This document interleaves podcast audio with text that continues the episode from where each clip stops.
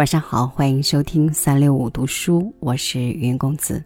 今天和您分享的是鲁迅的文章《文人相亲》，一起来听。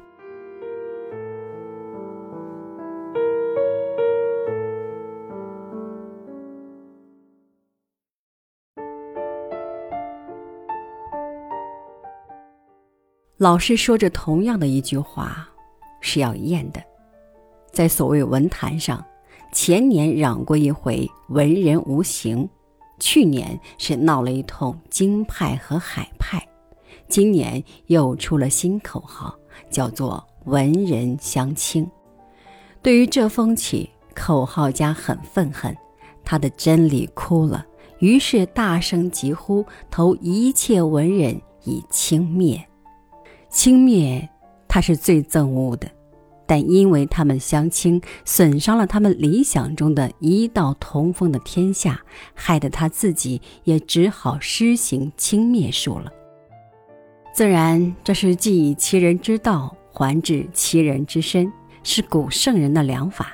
但相亲的恶弊，可真也不容易除根。我们如果到文选里去找词汇的时候，大概是可以遇着“文人相亲”这四个字的，时来用用，似乎也还有些漂亮。然而，曹巨人先生已经在《自由谈》四月九日至十一日上指明，曹丕之所谓“文人相亲”者，是文非一体，显能备善，是以各以所长，相亲所短，凡所指摘，仅限于制作的范围。一切别的攻击形体、籍贯、诬赖、造谣，以致施哲存先生似的，他自己也是这样的；或魏金之先生似的，他的亲戚也和我一样了之类，都不在内。倘把这一些都作为曹丕所说的“文人相亲”，是混淆黑白。真理虽然大酷，倒增加了文坛的黑暗的。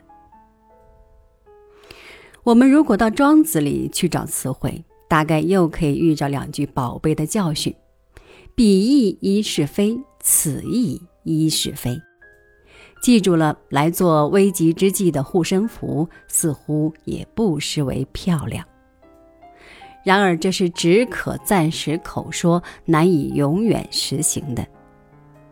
喜欢引用这种格言的人，那精神的相聚之远，更甚于巴尔之于老丹。这里不必说他了。就是庄生自己，不也在《天下篇》里例举了别人的缺失，以他的无是非清了一切有所是非的言行吗？要不然，一部《庄子》只要“今天天气哈哈哈”七个字就写完了。但我们现在所处的并非捍卫之极，也不必恰如那时的文人，一定要各以所长，相倾所短。凡批评家的对于文人或文人们的互相评论，个个指其所短，扬其所长，故可；即掩其所短，称其所长，亦无不可。